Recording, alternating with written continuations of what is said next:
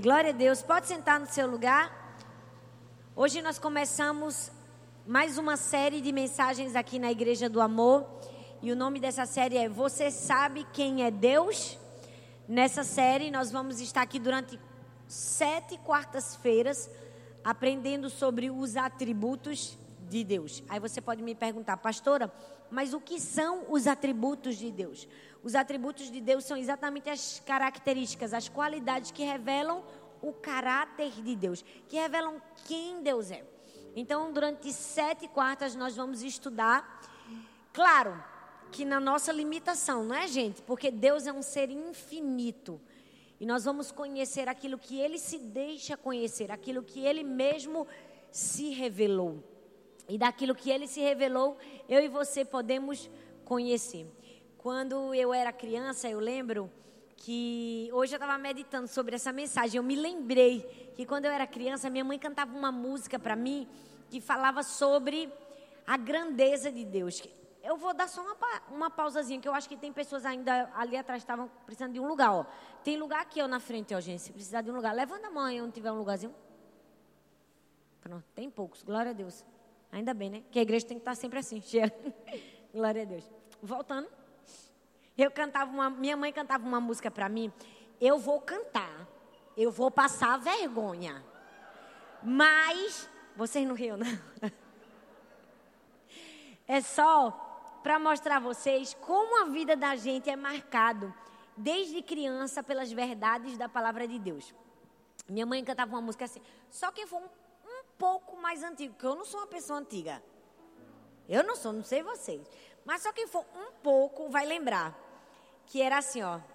Quão insondáveis teus juízos, inescrutáveis teus caminhos.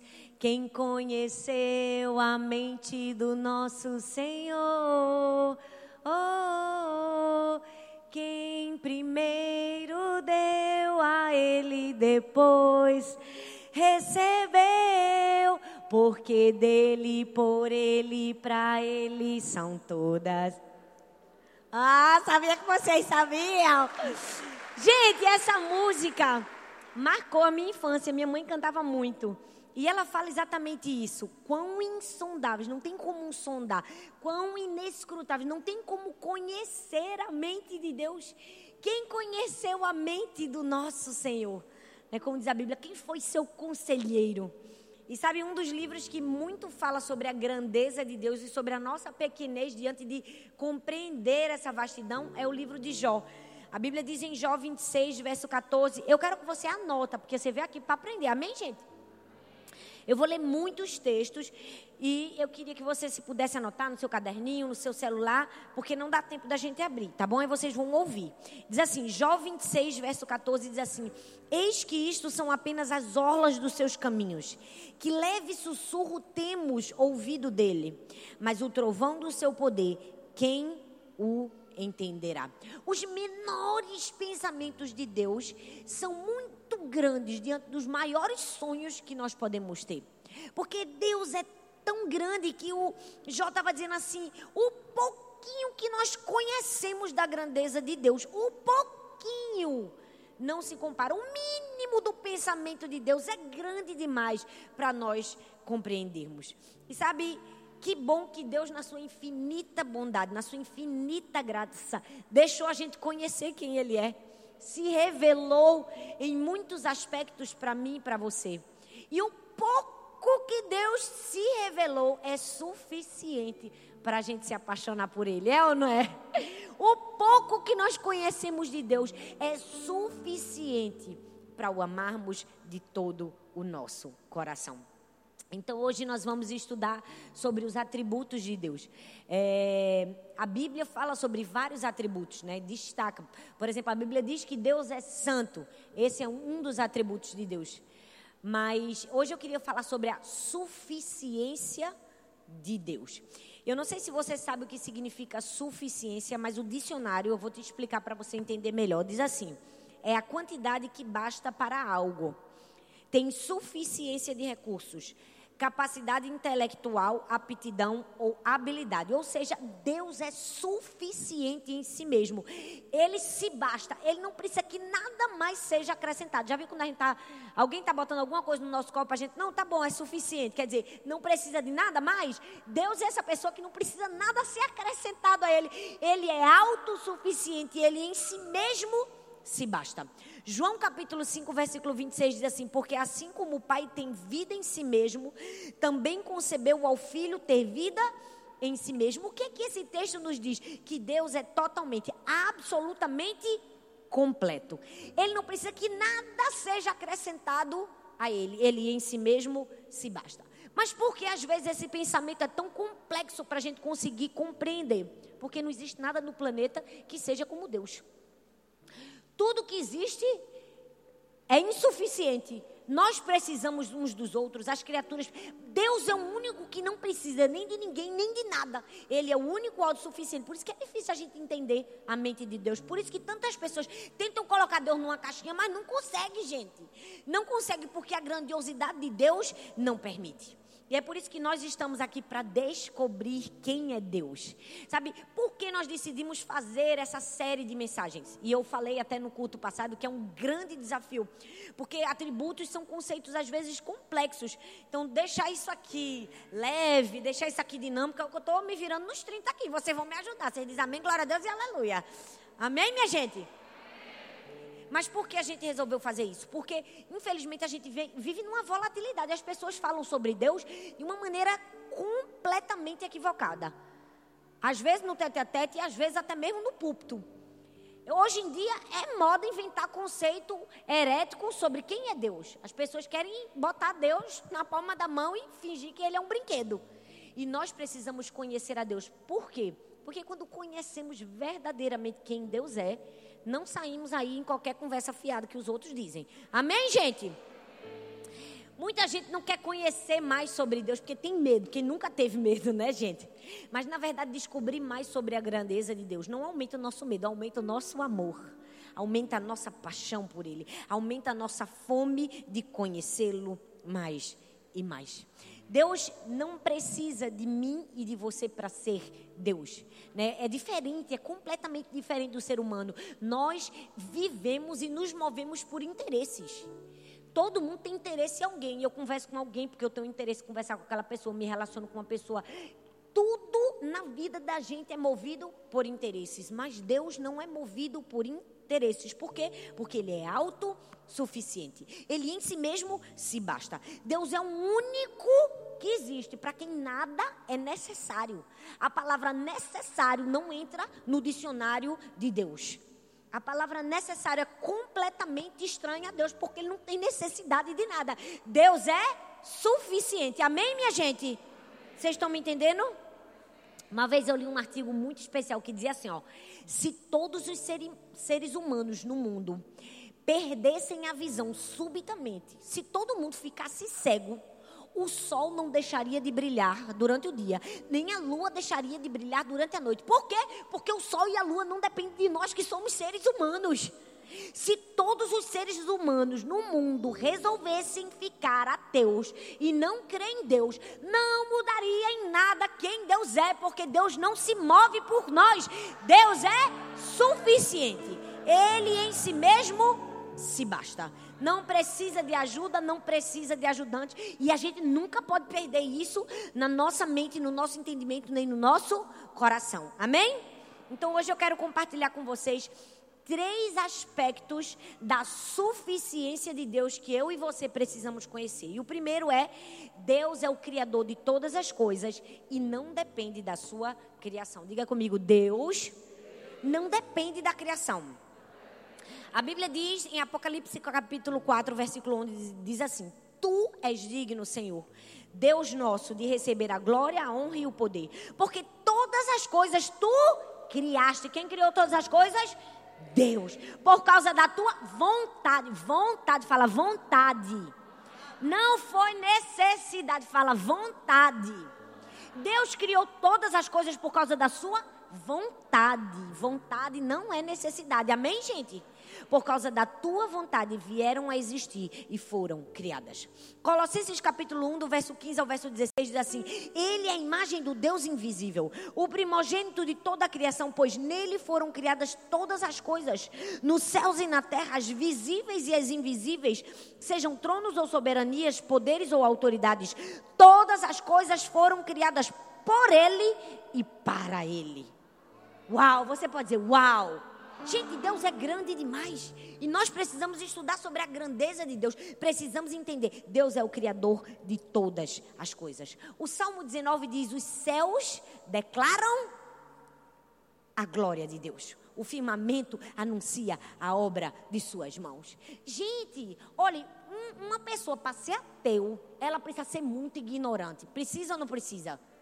Ela não, precisa, ela não, ela não deve nem olhar para o céu porque a Bíblia diz que o céu, as árvores, as pessoas, os animais, o firmamento, tudo anuncia a grandeza de um Deus criador. Tudo anuncia o que Deus fez. Isaías 40, 12 fala que mesmo o universo sendo tão gigante, cabe na palma da mão de Deus. É, é um negócio inexplicável, é ou não é, minha gente? A grandeza de Deus, as galáxias serem tão gigantescas, mas a Bíblia diz: tudo cabe na palma da mão de Deus. E eu vou compartilhar com vocês algumas informações que podem ser assim um pouco técnicas, um pouco biológicas ou químicas. Mas no fim, você vai me agradecer e vai dizer que valeu a pena. Fica aí, preste atenção. Que eu passei a manhã todo dia procurando esse negócio, minha gente. Senhor. Depois que eu preparei essa mensagem toda, que deu um trabalho eu me lembrei que há muitos anos atrás eu tinha pregado uma mensagem que falava sobre isso, sobre o firmamento, sobre a criação. E eu fiquei, Deus, onde foi? Fiquei no meu computador umas três horas hoje. Eu, assim, eu olha, eu li uns 30, 30 nada, eu li uns 100 sermão. Até que eu me lembrei que foi uma mensagem sobre honrar a Deus. Menino, quando eu achei a mensagem, que glória que eu dei. Aí eu peguei as informações, eu quero que você preste atenção. Gente, você sabia, tem muitos números, eu vou passar os números para não ficar fadonho. Você sabia que, gente, além do Sol, a estrela mais próxima está na distância da gente de 4,3 anos-luz de, distância. A luz viaja numa velocidade de 299 milhões de quilômetros. Presta atenção, um avião a jato voa 900 quilômetros por hora. Uau! Gente, 900 quilômetros por hora, o negócio é rápido. Esses dias eu vim aqui para a igreja, eu saí 11 e tanta da noite. Eu, eu fiquei com tanto medo porque eu estava só, que eu fui correndo para casa. Acredite, eu cronometrei. Eu tirei 15 minutos para minha casa. Foi 110, 120, 130, não vou nem mais dizer mais os 100 que eu passei, porque meu marido não vai mais deixar eu voltar para a igreja sozinha. Eu disse, Deus, obrigada por todos os livramentos dos anjos que tiveram ao meu redor. Eu corri. Agora você imagina, cento e pouco é uma velocidade alta, é ou não é? Agora imagina 900 quilômetros por hora. Um avião a jato vai a 900 quilômetros por hora. A Lua, minha gente, está a 384 milhões, 551 mil quilômetros da Terra. Se a gente fosse viajar de avião sem parar, sem parar para abastecer, sem nada, até a Lua, a gente levaria cerca de 19 dias. Olha bem para mim, a 900 km por hora, 19 dias no avião a jato. Você sabe em quanto tempo a luz faz esse percurso? 1,3 segundos. Uau! Olha só o que a gente levaria 19 dias. O homem, toda a sua sabedoria, sapiência, criou um avião. 19 dias para ir. Deus faz em um segundo. Acabou. Quando a pessoa pensou, já, já acabou. Um segundo. Chega lá. Gente, o que é isso? Isso é a grandeza de Deus. É a grandeza de Deus. Gente, o Sol está a 149 milhões 637 mil quilômetros da Terra. Se a gente fosse para o Sol de avião, a gente levaria 21 anos de viagem. 21 anos viajando sem parar, sem abastecer. Se fosse de carro, eram 200 anos viajando. Agora você sabe em quanto tempo a luz faz esse percurso? Oito minutos, minha gente. Oito minutos. Oito minutos. O que é isso? Isso é a grandeza de Deus. Isso é a grandeza de Deus. Eu, eu nesse artigo que eu li, que eu peguei essas coisas todas, diz, gente, que para você ter uma noção da velocidade dos anos-luz das estrelas e das galáxias, diz que uma estrela pode ter lançado sua luz no tempo que Moisés abriu o mar vermelho e a luz dela está chegando para nós agora, nesse momento. Você tem noção do que é isso? Uma estrela lançou a luz quando Moisés abriu o mar vermelho e agora nós estamos vendo a luz dela. Não como explicar a grandiosidade de Deus. A Bíblia diz no Salmo 147, verso 4 e 5: E Deus pode medir tudo isso na palma das suas mãos. A Bíblia diz: conta o número das estrelas. Gente, são bilhões e bilhões e bilhões de estrelas. Mas como se não bastasse, Deus conta e além de contar, ainda sabe o nome e chama pelo nome. O que é isso? É a grandiosidade de Deus. Não tem como a nossa mente humana dimensionar. Isso significa que Deus é o Criador e não depende da sua criação. Deus não depende de mim nem de você para nada. Para nada. Ele é autossuficiente. Eu não sei se você sabe, mas todo mundo aqui já estudou biologia na escola, né? Todo mundo estudou as células. A gente, todo mundo sabe que é célula aqui, mas não é essa célula que você vai para o culto, né? Na casa das pessoas. As células fazem parte da vida da gente. Tem célula em tudo, nos animais, nas plantas, na gente. Só que a célula é um organismo tão pequenininho, mas tão pequenininho, mas tão pequenininho, que tem como enxergar? Não tem. Não se enxerga uma célula a olho nu. Você precisa de quê? De um microscópio para enxergar uma célula. De pequenininha que ela é. Mas calma, tem coisas menores que a célula. Dentro das células existem outros elementos menores ainda, chamados moléculas. E dentro das moléculas, pastora, tem os elementos que são menores ainda que as moléculas. E dentro dos elementos tem uma coisinha menorzinha ainda chamada átomo. Você sabia que se você assinar seu nome e escrever com uma caneta um ponto, fizer assim ó, com a caneta, pim, num ponto de uma caneta, tem mais de um bilhão de átomos. Minha gente, eu não sei vocês, mas eu fico empolgada com essas coisas. Agora presta atenção: um bilhão de átomos num ponto. Mas vocês sabem que os átomos são, são formados pelo quê? Prótons, elétrons e nêutrons. Lembra que a gente estudou isso? O que é que acontece dentro do átomo? Os elétrons têm uma energia que fica girando ao redor dos prótons e dos nêutrons, não é? Que consegue manter tudo unido e ali, no mesmo lugar. A ciência não consegue dar o nome certo para essa energia dos elétrons que fica girando e mantém tudo em ordem. Aí chama de quê? Chama de energia atômica.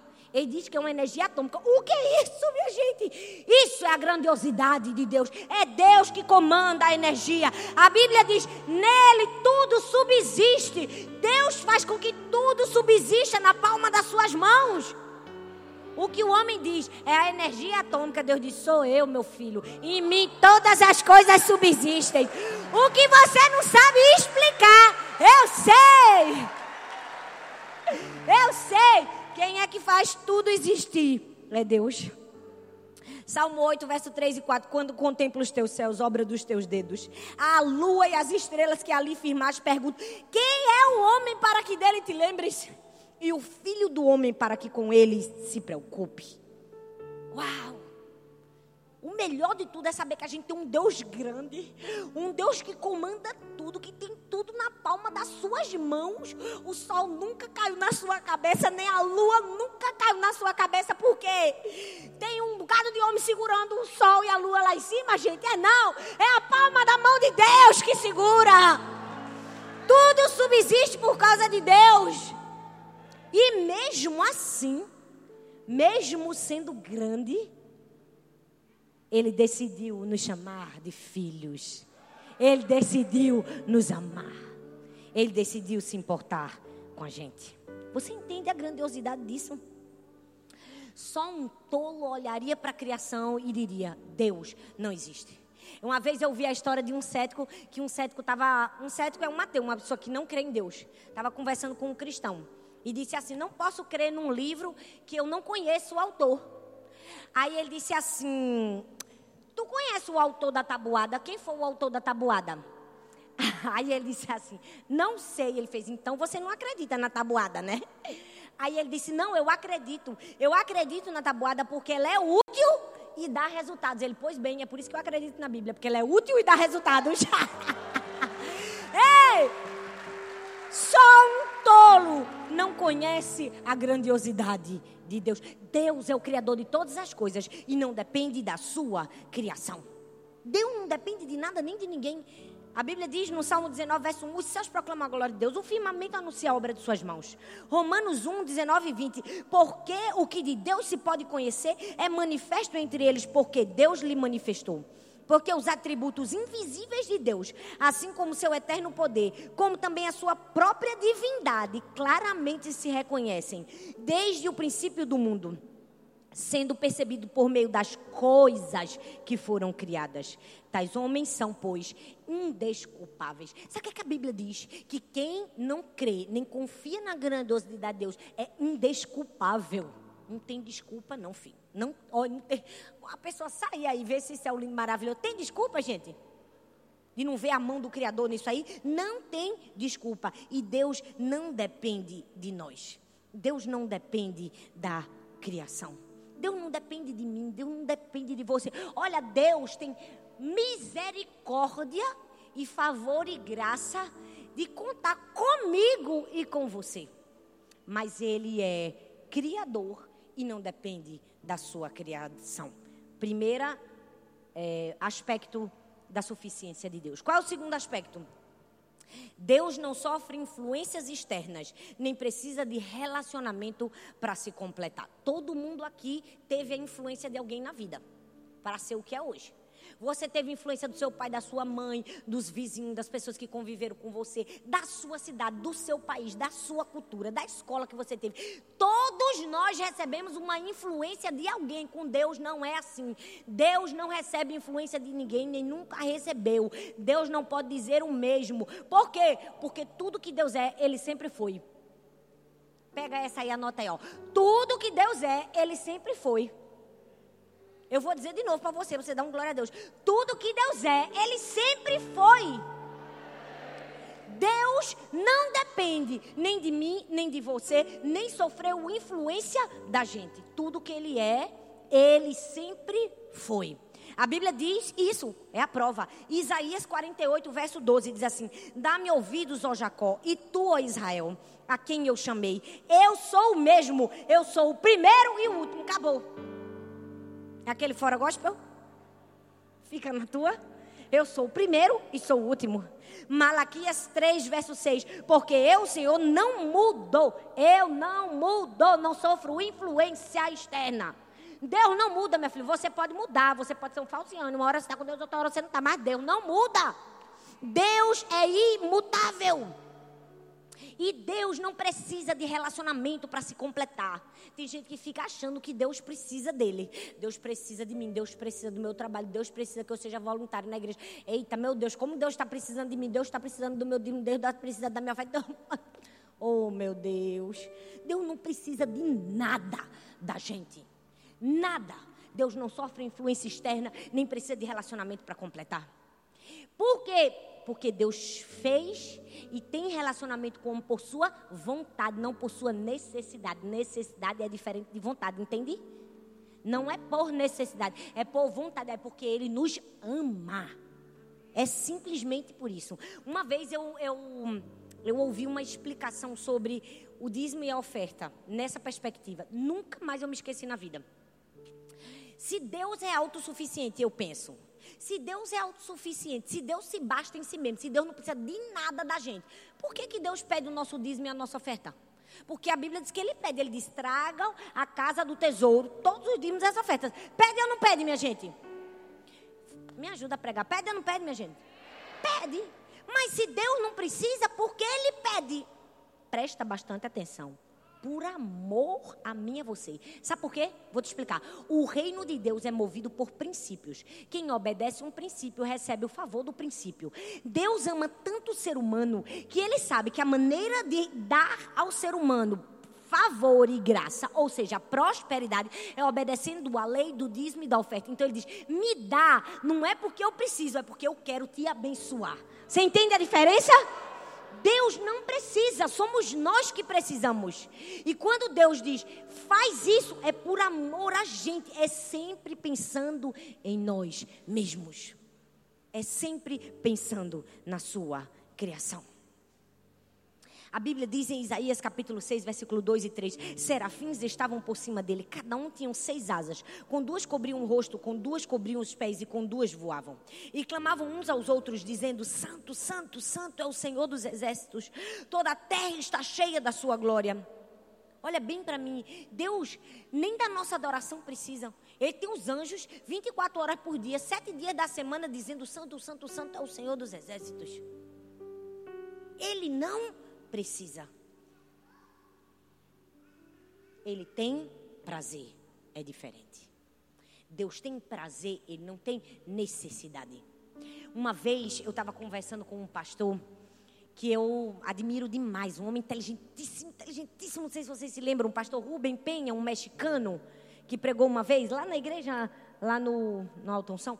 Vixe, misericórdia, o cão aqui com raiva de mim jogando uma pingueira bem na minha cabeça molho, tirando minha escova, ó. Odeio. Vou sair daqui. Tá, é, tô brincando, gente. Foi o cão, não, foi o ar-condicionado. Voltando. Eu estava falando com o pastor Rubem Penha, não foi? E uma vez eu estava conversando com o pastor Rubem Penha no carro. Ele é um muito inteligente, ele tem sempre uma palavra de revelação. E aí ele começa, quando ele começa a me fazer as perguntas, eu vou logo ficando com medo. Vai me dando logo um estremelico. Eu digo, sangue de Jesus tem poder, eu vou responder o que esse homem? Eu ia pregar e ele perguntou: Você vai pregar sobre o que? Deus me defenda, Jesus. Agora eu vou ter que dar meu sermão para esse homem. Ele vai jogar no lixo meu sermão. Aí ele começava a fazer pergunta, pergunta, pergunta. E nessa conversa que eu tive com ele, ele falou uma coisa que eu nunca pensei na minha vida. Olha que coisa linda essa revelação que ele teve. Quando a gente cresce lendo esse versículo dizendo que os anjos dizem 24 horas: Santo, Santo, Santo, Santo, Santo é o Senhor dos Exércitos. A gente fica pensando, meu irmão, coitado dos anjos, ele não deve cansar de dizer sempre a mesma coisa, né? Deve ser um negócio entediante. Toda hora, Santo, Santo, Santo, Santo, Santo, Santo, Santo. Uma, parece uma reza que a gente tem que dizer toda hora, porque a gente vai dizer Santo, Santo é o Senhor, com um minuto a gente já está cansado. Dois, três, né? Não tem aquele hino que repete demais que a gente já. Pula esse hino, irmão, em nome de Jesus. Parece um mantra. É ou não é, minha gente? Agora, olha bem para mim. Você pode pensar que é uma coisa entediante, porque parece que é uma coisa robótica, que eles têm que dizer sempre a mesma coisa. Mas, na verdade, eles não estão dizendo a mesma coisa, porque eles não estão vendo a mesma coisa. Ele disse assim, ó, todas as vezes que os anjos estão adorando a Deus e dizendo santo, é porque Deus é tão infinito, tão infinito, tão grande em poder, que toda hora ele está se revelando um aspecto diferente da grandiosidade dele. Aí quando ele revela, o, o anjo diz santo, aí Deus revela outra coisa, ele diz, meu Deus é santo. Aí o anjo revela, Deus revela outra coisa, o anjo diz santo e santo. Porque Deus é infinito na sua grandeza. Ele pode estar se revelando de maneiras diferentes e todas as vezes você se assombrando e dizendo: Meu Deus é santo, meu Deus é santo, santo, santo, santo, porque cada vez é diferente. Porque Deus é suficiente. Deus tem prazer em nós. Deus não depende de nós. Deus tem prazer em mim e em você, mas Ele não depende de mim e de você. E o terceiro e último aspecto da suficiência de Deus é a insuficiência do homem só pode ser suprida em Deus. A insuficiência do homem só pode ser suprida em Deus. Eu vi uma história de uma senhorinha que foi para o médico, bem propício isso que a gente está vivendo, coronavírus. E ela estava doente, depois do médico dar várias receitas e vários remédios, toma tudo. Agora fica em casa de repouso seis meses, não sai de casa. Ela disse, mas doutor, eu sou crente. E a minha igreja? Aí o médico disse, sua igreja vai ficar bem sem você. Ela disse, eu sei que minha igreja vai ficar bem sem mim. Sou eu que vou ficar mal sem minha igreja. Olha bem para mim, eu não estou querendo fazer a comparação de igreja, templo, casa terrena. Eu só estou querendo que você entenda que essa mesma perspectiva nós temos que ter com Deus. Deus fica bem sem a gente, é a gente que fica mal sem Ele. Entendeu? Deus fica bem sem mim. Não tem problema nenhum. Eu é que fico mal sem Ele.